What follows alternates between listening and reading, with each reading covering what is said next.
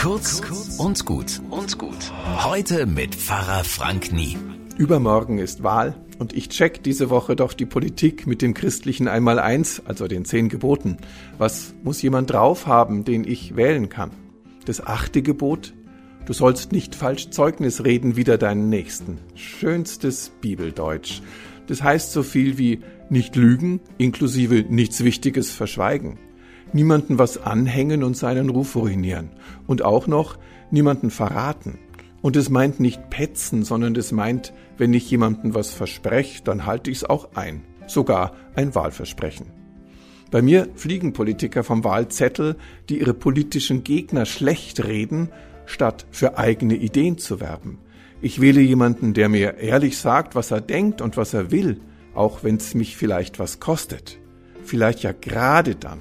Aber wer uns vor der Wahl nach dem Mund redet und hinterher eine Nase dreht, der gehört sicher nicht in den Landtag. Bis morgen.